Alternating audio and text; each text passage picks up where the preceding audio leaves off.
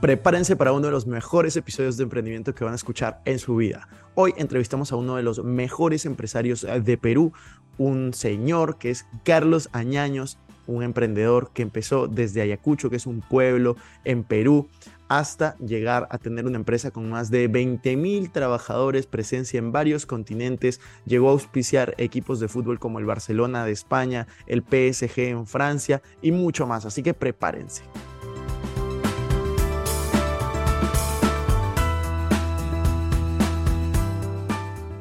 Hola amigos, ¿cómo están? Bienvenidos a un nuevo episodio de Invertir Joven. Mi nombre es Cristian Arens y les doy la bienvenida. Este podcast tiene como objetivo principal darte las mejores herramientas y los mejores tips para que aprendas a manejar tu dinero.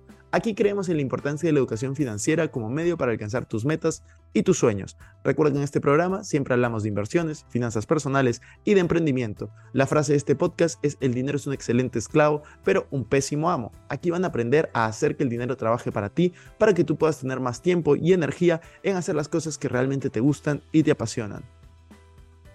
Hola Carlos, ¿cómo estás? Estoy muy feliz, muy emocionado de tenerte en, un episodio de Invertir Joven. ¿Qué tal va todo? Bien, Cristian, eh, primero te agradezco y te felicito por todo lo que estás haciendo de conectar a los jóvenes. Yo bien, feliz acá escuchándote y encantado de estar hoy contigo. Buenísimo, Carlos. Carlos, tú eres uno de los empresarios más, más reconocidos en, en Perú, pero quiero que la gente conozca un poco tu historia. Cuéntanos un poco ¿Cómo fue tu niñez? ¿Cómo fueron tus años en el colegio eh, de estudios y cómo fue transformándose eso hacia el emprendedor que eres hoy? Eh, gracias por, tus palabras eh, y comentarios. Este, bueno, yo lo que me veo es solo como un emprendedor, un apasionado del trabajo. Yo fui creo que un niño como todos en nuestras vidas, juguetón, inquieto, despierto. Desde chico era no sé si la expresión era negociante, ¿no? O sea, me, gustaba la empresa desde pequeño porque eh, yo tuve la suerte de vivir en el campo, Cristian, y en el campo pues la, vida es eh, muy, muy sana, muy tranquila, donde tengo la gran enseñanza de mis padres, de aprender a madrugar, a levantarme temprano, eh, y cosas que han influido mucho en mi vida es, creo, el modelaje, ¿no? El modelaje de mis padres, porque mi madre se levantaba a las 5 de la mañana y a las 5 de la mañana salíamos a regar los campos. Entonces tú te imaginas pues un niño de 7, 8, 9 años con su madre al lado a las 5 de la mañana, descalzo, regando los campos con el agua bastante fría.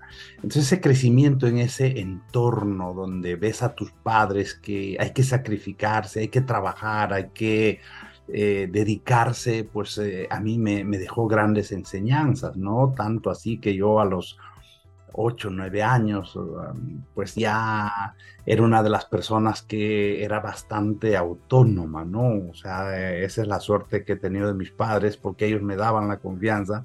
Entonces yo cosechaba las verduras a los 8, 9, 10 años, los llevaba al mercado y yo vendía, ¿no? La zanahoria, el zapallo, los tomates. Entonces sabía eh, el valor de las transacciones, sabía sumar y restar en términos sanos, pero pues mi vida fue maravillosa, la diría yo.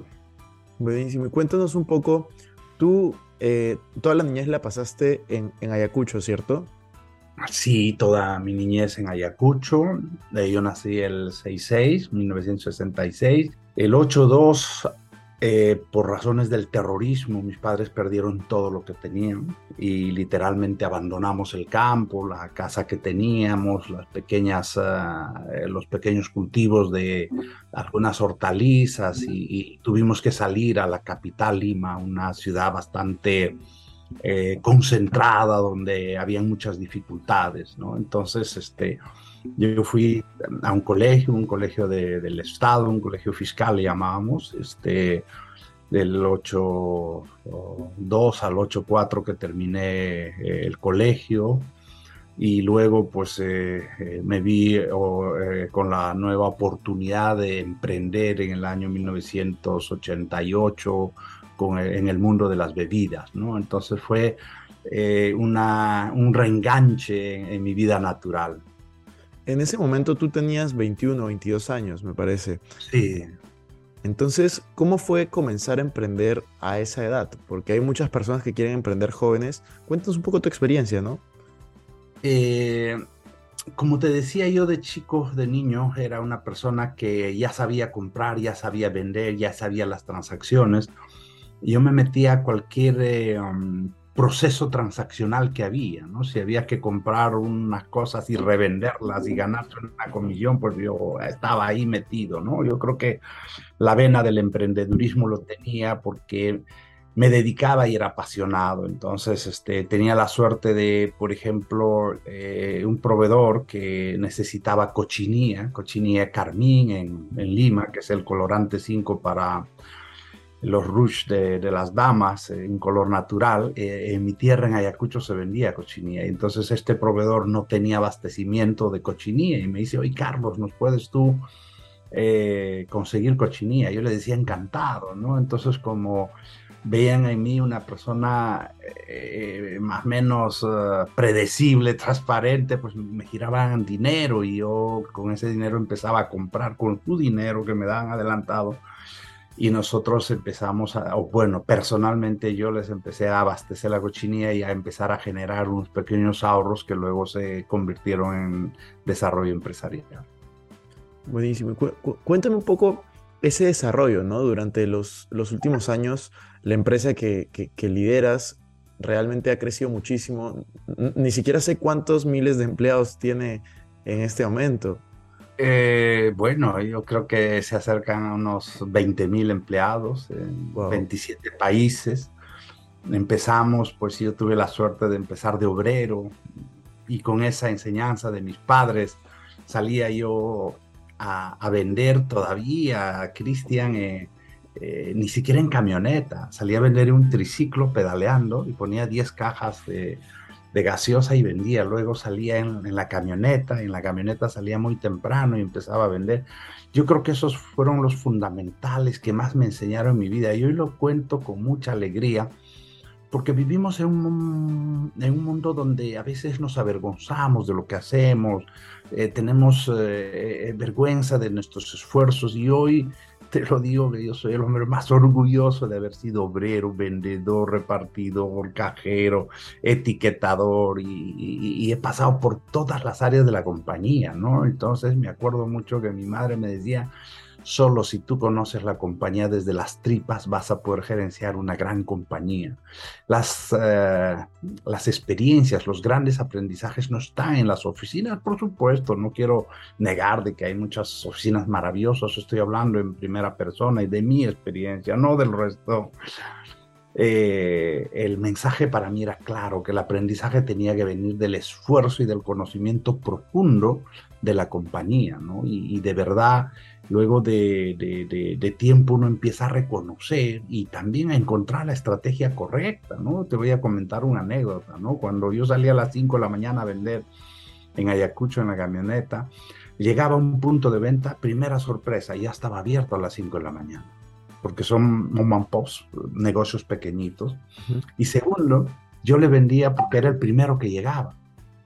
Y ahí aprendí que yo no competía con las otras bebidas sino aprendí a que competía con el pequeño cash que tenía el punto de venta que estaba destinado para bebidas.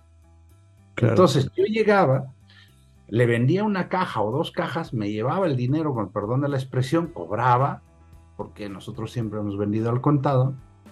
Cuando venía una marca, o mejor marca, o mejor precio, o mejor promoción, pero el punto de venta ya no tenía dinero, ya tenía inventario mío. Entonces, esos aprendizajes han sido fundamentales. El aprender de que no compites con la competencia, sino con la disposición de cash del punto de venta. Estoy hablando hace casi 35 años, ¿no? Es un mundo diferente y de hecho en muchos países de América Latina la, dinámica no ha cambiado. Hay eh, muchos cientos de miles de pequeños puntos de venta. Entonces esos pequeños puntos de venta viven del momento, de la caja del momento, del centavo del momento.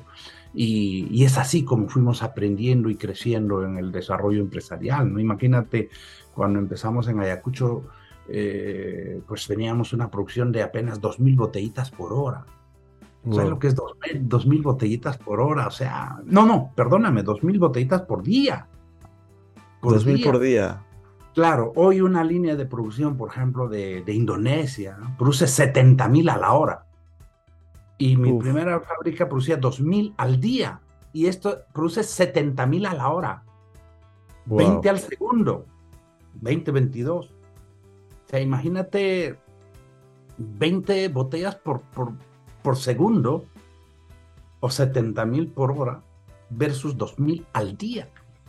Entonces, pues eh, teníamos que empezar de, no sé, una microcompañía, microempresa, ¿no? Y, y luego con el esfuerzo fuimos conociendo y después de 10 años llegamos a la gran capital, a Lima, donde tuve la suerte de, de, manejar yo toda la compañía por esa experiencia que ya había tenido. Y a partir de eso empezamos a entrar en una etapa de internacionalización a través del el camino más cercano que era Venezuela, un país maravilloso donde también tuve la suerte de vivir tres años. Sí, de hecho estuve viendo que has, que has vivido en varios países y ahora, ahora quiero, quiero comentar un poco de eso porque a mí me parece que, que la empresa que, que lideras, no sé si es la única empresa peruana que ha logrado esto o una de las pocas, pero internacionalizarse de la manera en la cual ustedes están en países y en continentes tan lejanos como Asia, no es una tarea fácil. ¿Cómo crees que has, has podido, han podido toda la empresa llevar este, este proceso? ¿no? ¿Cómo internacionalizas una empresa que nace en el interior de Perú y la llevas a todo el mundo? Yo, creo que un tema importante es la, necesidad y el momento. Nosotros cuando empezamos en Perú teníamos un proceso de competitividad muy duro. Todos nuestros competidores lo que querían es eh, eh, que nosotros fracasáramos. Teníamos estrategias competitivas para frenarnos en todos los ángulos. Entonces nuestra única salida era huir para adelante.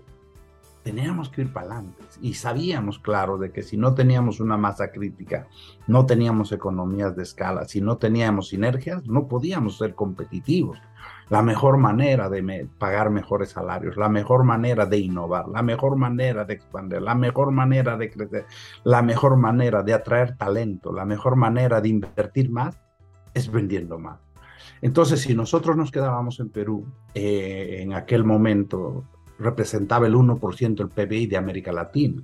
Imagínate, estás compitiendo un pedacito pequeño y nosotros lo tuvimos claro que había que salir fuera y creo que no nos equivocamos porque cuando salimos a Venezuela, en el primer año de facturación en Venezuela, hicimos lo que en Perú nos había tardado 10 años. Wow. O sea, imagínate, 10 años de trabajo para facturar un monto y el primer año de Venezuela, ¡buf! el mismo monto. Y claro, eh, trabajar en situaciones, eh, perdóname, hostiles, porque cuando nosotros empezamos en, en, Ayacucho, aquella época, no sé si tú has oído, era una época de eh, convulsa por el tema de Sendero Luminoso, había terrorismo en Perú. Entonces aquella vez mataron en los 10, 12 años que tuvo el terrorismo cerca de 70 mil muertos, 200 mil afectados. Vivimos inflación del 7 mil por ciento. Entonces, eh, eh, vivir en esos momentos hostiles también te tiemblan los nervios, te, te, generan fuerza, te generan otro tipo de, fortalezas internas que no te debes dejar vencer, porque vivir en un momento hostil, pues lo que haces es eh, eh, tomar fuerza y creo que esa es la parte positiva de las crisis, ¿no? De que te tienen que fortalecer. Mi madre decía, lo que no te mata, te fortalece. Total. Y hablando de las crisis y momentos difíciles, ¿cuál consideras que ha sido el momento más difícil de tu vida empresarialmente hablando, tal vez? O sea, un fracaso que tú recuerdes. Eh, mira, fracasos todos los días. Eh, presumiría de que, wow, uno es acertado en todo. Yo creo que debemos estar preparados para los fracasos y manejarlos bien. Yo cambio la palabra fracaso con aprendizaje, con un ensayo más, con una, un atrevimiento más, con una prueba más. O sea, yo no le veo a Messi tumbarse si falla el penal. Yo lo he visto fallar a Messi penales y a Ronaldo. Todo el mundo fallamos.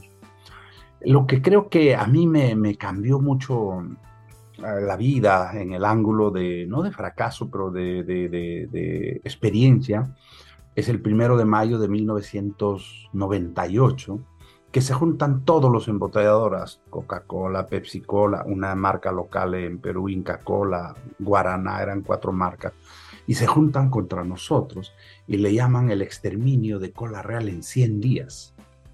Entonces, imagínate todo su budget de producción de un año, lo llevan a 100 días. Descuento, promoción, GRPs, TRPs, ATL, BTL, todo lo que te imaginas en 100 días, con un cuadro que diga día 100, día 98, 97. Eh, eh, a propósito, eh, yo ese año había salido recién de vacaciones después de haber trabajado 10 años, sábados y domingos y festivos y feriados, trabajé sin salir de vacaciones y salí en 10 años de vacaciones. Y cuando estaba en Barcelona, me había ido a ver el Fórmula 1, me llaman y me dicen, nos han declarado el exterminio de la red incendia, montate en el avión. Pues me fui inmediatamente a Perú a atender ese caso, esa gran crisis, y, y tenía a mi gente desmoralizada porque las ventas se nos caían, nuestros competidores, si yo vendía a X, ellos le daban a X menos 10%, X menos 20%. El tema era que nosotros tuviéramos presencia cero en el, en el sistema distributivo. Yo creo que ahí me asusté. Yo creo que fue uno de los sustos. Te puedo contar como esto unas muchas, muchas, muchas experiencias, pero sería larga la entrevista, muchas horas que ojalá luego retomemos y te cuente otras más para divertirnos. Y claro, y la pregunta es cómo sales de ese momento, ¿no? Ese es el tema del aprendizaje. Ese es el tema del aprendizaje. Entonces eh, mi equipo me dice, ¿qué hacemos, Carlos? Yo le dije, no lo sé.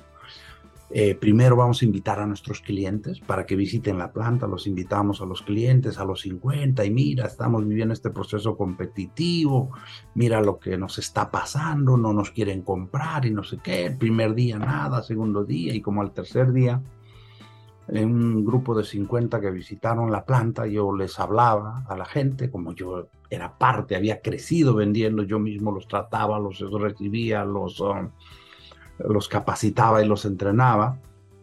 Una persona mayor de unos 80 años, algo así, dice, yo sí sé qué va a pasar el 101 día. A mi pregunta, no sé qué va a pasar el 101 día. Ya estábamos como el 72 eh, días, un tema así y me dice, yo sé lo que va a pasar. Dime qué va a pasar el día 101. Van a quitar todas las promociones y nos van a subir los precios como lo han hecho en los últimos 50 años.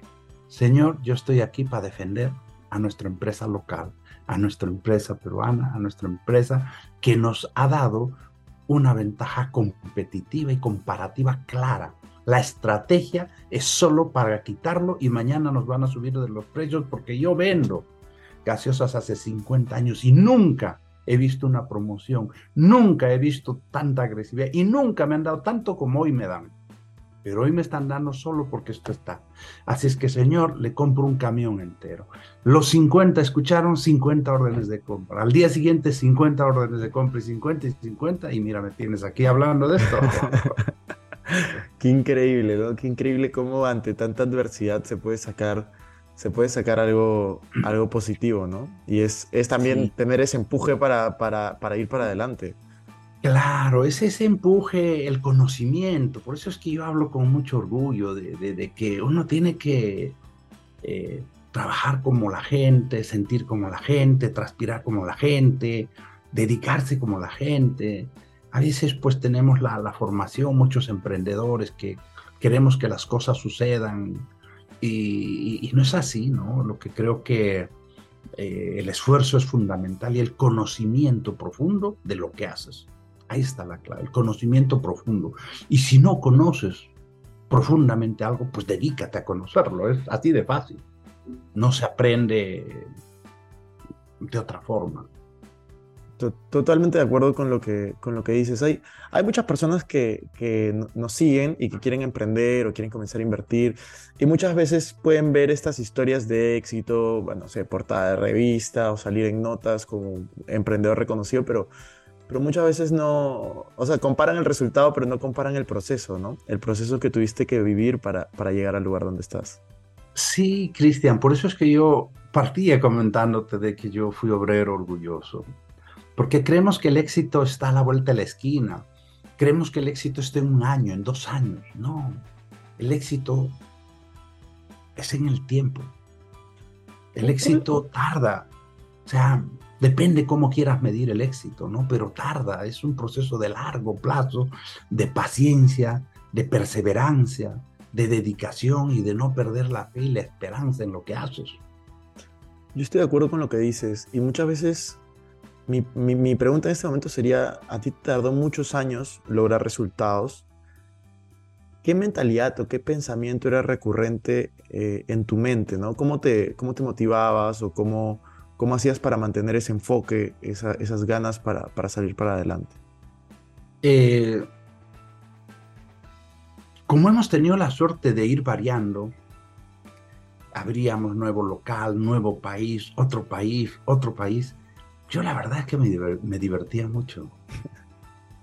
Yo creo que la manera de mantenerse es cuando tomas esto como un juego, como una diversión, no azotándote por las dificultades que tienes, no azotándote por los problemas que tienes, sino disfrutando del camino. La pregunta, ¿cuál es el fin? Es una buena pregunta. ¿Cuál es el fin? O sea, si entendiéramos que el fin, perdóname la expresión, dale, dale. no es el fin, sino el fin es el camino. Y si cambiáramos el mindset de decir vamos a disfrutar el camino, de repente esperaríamos cosas diferentes en tiempos diferentes. Entonces la pregunta es, ¿a dónde iba? Pues a ninguna parte. Lo que yo iba es disfrutando cada día de mi vida. Totalmente. yo 480 mil kilómetros al año, 200 días fuera de, de casa al año. ¿Tú te imaginas decir ahora un día más al maldito avión? no. No, no funciona. O sea, no puedes llegar. no, llegué después de tanto tiempo, ahora estoy de nuevo en la India. He ido 100 veces a Tailandia, 45 veces a Indonesia, 60 veces a la India.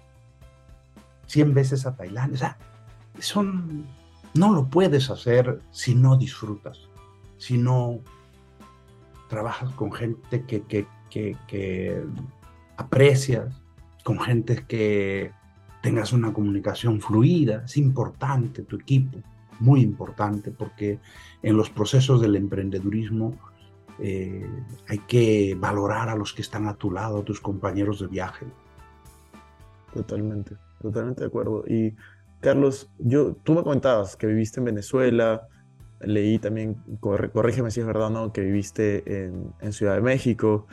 Sí. Eh, ahora en, España, no sé en qué otros países has vivido, si es que has vivido en otros. No, Perú, Venezuela, México y España, solo en los cuatro países. Cuéntame un poco acerca de, de, estas experiencias de vida. Has vivido en cuatro países, has viajado por una infinidad de lugares muchas veces. ¿Qué, aprendizajes te llevas de, estos viajes, de estas diferentes culturas? Eh, mucha, mucha. Aprender a tropicalizar, ¿no? Es un término muy eh, presente en el argot empresarial, ¿no? La tropicalización. La tropicalización no es otra cosa que la adaptación a una cultura diferente, a una cultura local. Por ejemplo, te voy a contar una anécdota. Eh, en Venezuela, que está muy cerca a Perú, somos diferentes, porque tú sabes, el humano tiene el hemisferio derecho, el hemisferio izquierdo, y hay países donde tienen más desarrollado un hemisferio que el otro. Entonces en Venezuela tienen más este, eh, desarrollado el hemisferio pues de, de, la alegría, de la felicidad, de la rumba, de la fiesta, no queriendo decir que no sean profesionales, técnicos, hábiles y maravillosos profesionales. Pero al tener más desarrollado esto, tu approach no es diferente. Por ejemplo, tú llegas a una reunión en Venezuela y primero echas el cuento, como se dice ahí. La antesala, ¿qué tal? ¿Cómo estás? Media hora, una hora. Al final se habla del negocio. Pero hay otros países donde primero hablas de negocio y si caes bien, hablas y echas el cuento. Entonces, el entender esas culturas ha sido maravilloso para mí. El empezar a entender que somos muy parecidos, pero a la vez diferentes, o muy diferentes, pero a la vez muy parecidos, es fundamental. ¿Eso qué te hace? Te hace valorar a las personas, de cómo tienes que gerenciar. Porque si, le, porque si tú le dices a un venezolano, estoy hablando de mi experiencia, ¿eh? tú le dices a un venezolano, mañana reporte a las 8 de la mañana, no, va a estar el reporte mañana a las 8 de la mañana. Si le dices, epa, ¿tú crees que podemos tener reporte a las 8 de la mañana? El reporte está a las 8 de la mañana. Mira cómo cambia eso. Es muy, muy pequeño. El venezolano igual no se da cuenta porque es así. Pero los que vamos fuera podemos chocar, podemos tener discrepancias y no nos damos cuenta por qué son las discrepancias. Es solo por entender que somos diferentes. Entonces, empezar a entender ese proceso cultural es, es, divertido. De hecho, en México nos pasó otra anécdota, ¿no? En, Perú, la palabra, perdona, en algunos países es malo y la voy a usar para ilustrar. Eh, pendejo, ¿no? Entonces, en Perú la palabra pendejo es ser vivo, ser criollo, ser atrevido. Yo soy osado, ese es pendejo. Pero en México es absolutamente lo opuesto, es ser tonto, nerd, lo que tú quieras llamarlo.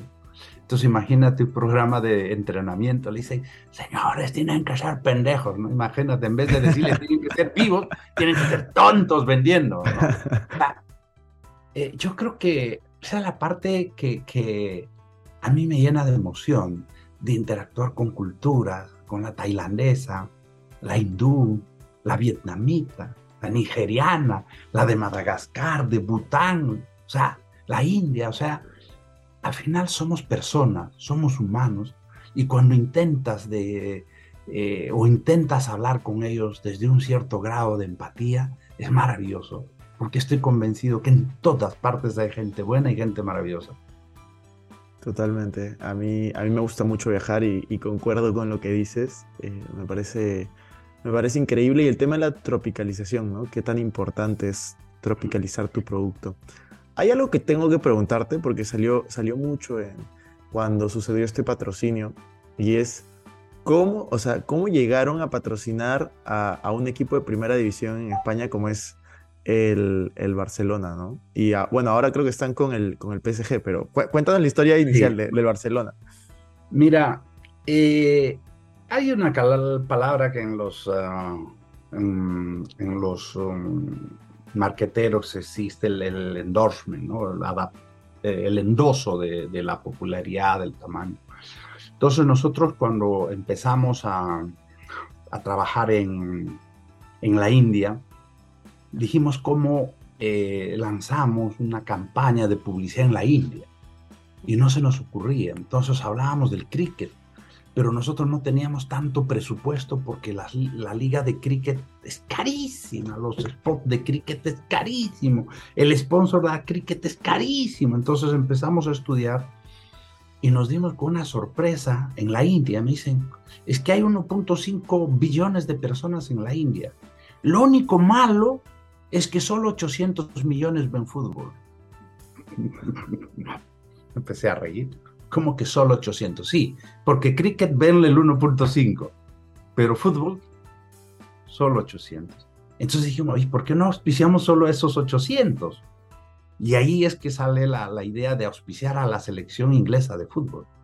Porque los ingleses hicieron algo divertido, que ellos pusieron un horario para que en el Asia lo vean en prime time. Entonces tú estabas en Tailandia, en Indonesia, y en prime time veías los partidos. Y como éramos sponsor de la selección inglesa de fútbol, nos veían en todo el Asia.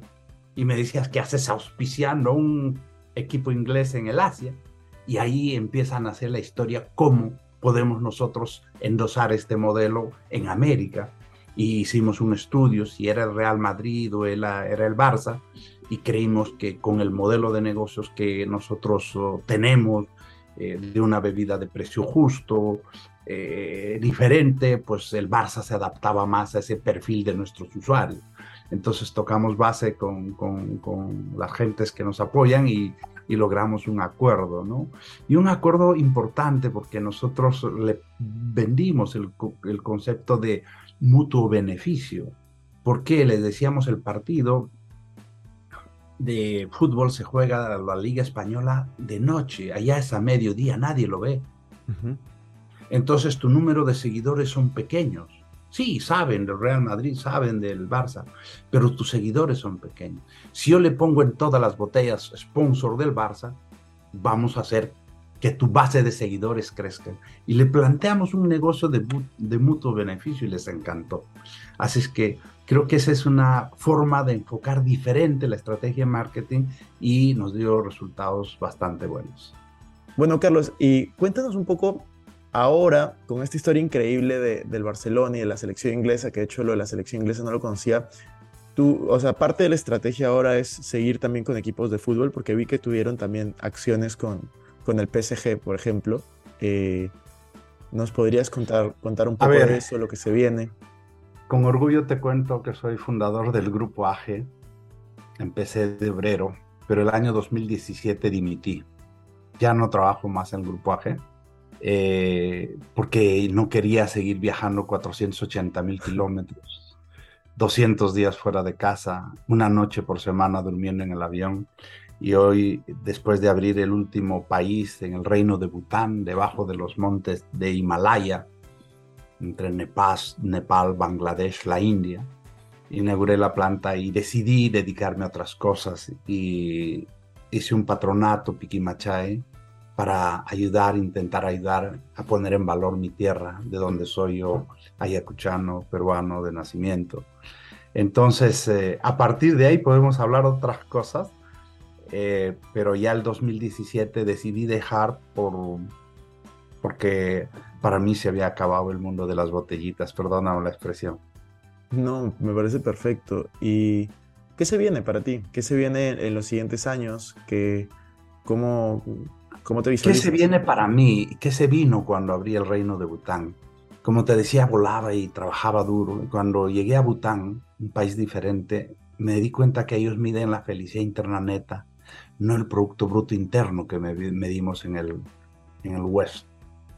Ellos miden como concepto de desarrollo la felicidad más que el éxito personal, profesional. Entonces dije yo, soy feliz. Y dije, pues sí, soy feliz, pero tú eres feliz cuando o en qué casos. Y lo que te dice en Bután es tú eres feliz cuando tu visión holística está completa.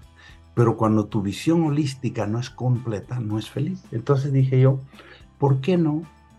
Después de más de 30 años de trabajo con cierto grado de éxito personal, profesional, empresarial, me dedico a ayudar un poco me dedico a ayudar un poco porque es la parte donde creo que me faltaba complementar, darle una mirada y un mimo a mi tierra, a mi Ayacucho. Hice un patronato Piquimachay basado en cuatro pilares, acercar la artesanía al arte, un modelo de Smart City, un modelo de, de buscar en alguna categoría una, eh, un reconocimiento como Patrimonio Mundial por la UNESCO. Lanzamos la marca Ayacucho y con resultados extraordinarios.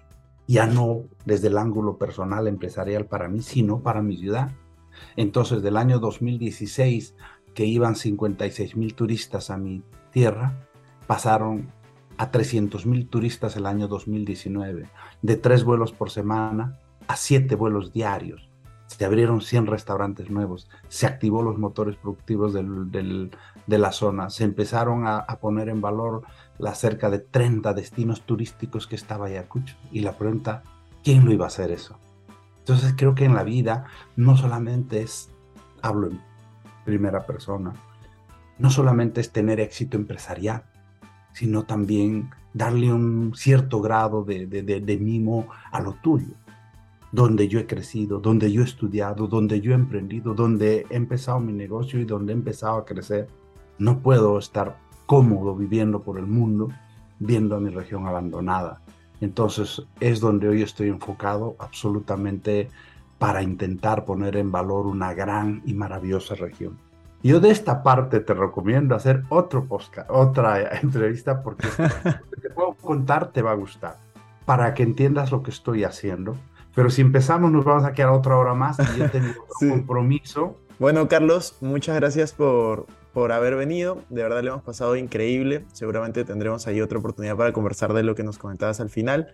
Y nada, un placer haberte tenido aquí. Muchas gracias por estar. A ti, Cristian, gracias. Eh, me comprometo a enviarte este video. Estoy seguro que te va a encantar y vas a decir, wow, ¿y esto de qué va? Increíble, nos vemos.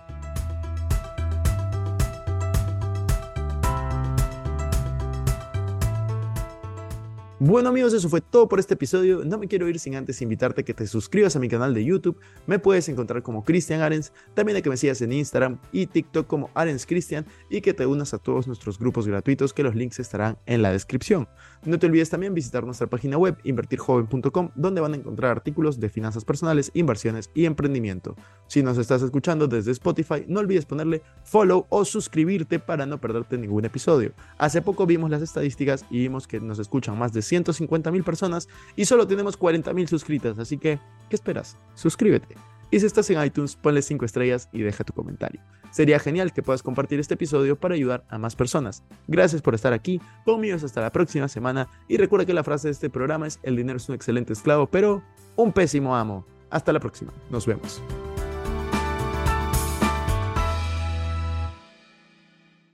Este es un podcast producido por Explora.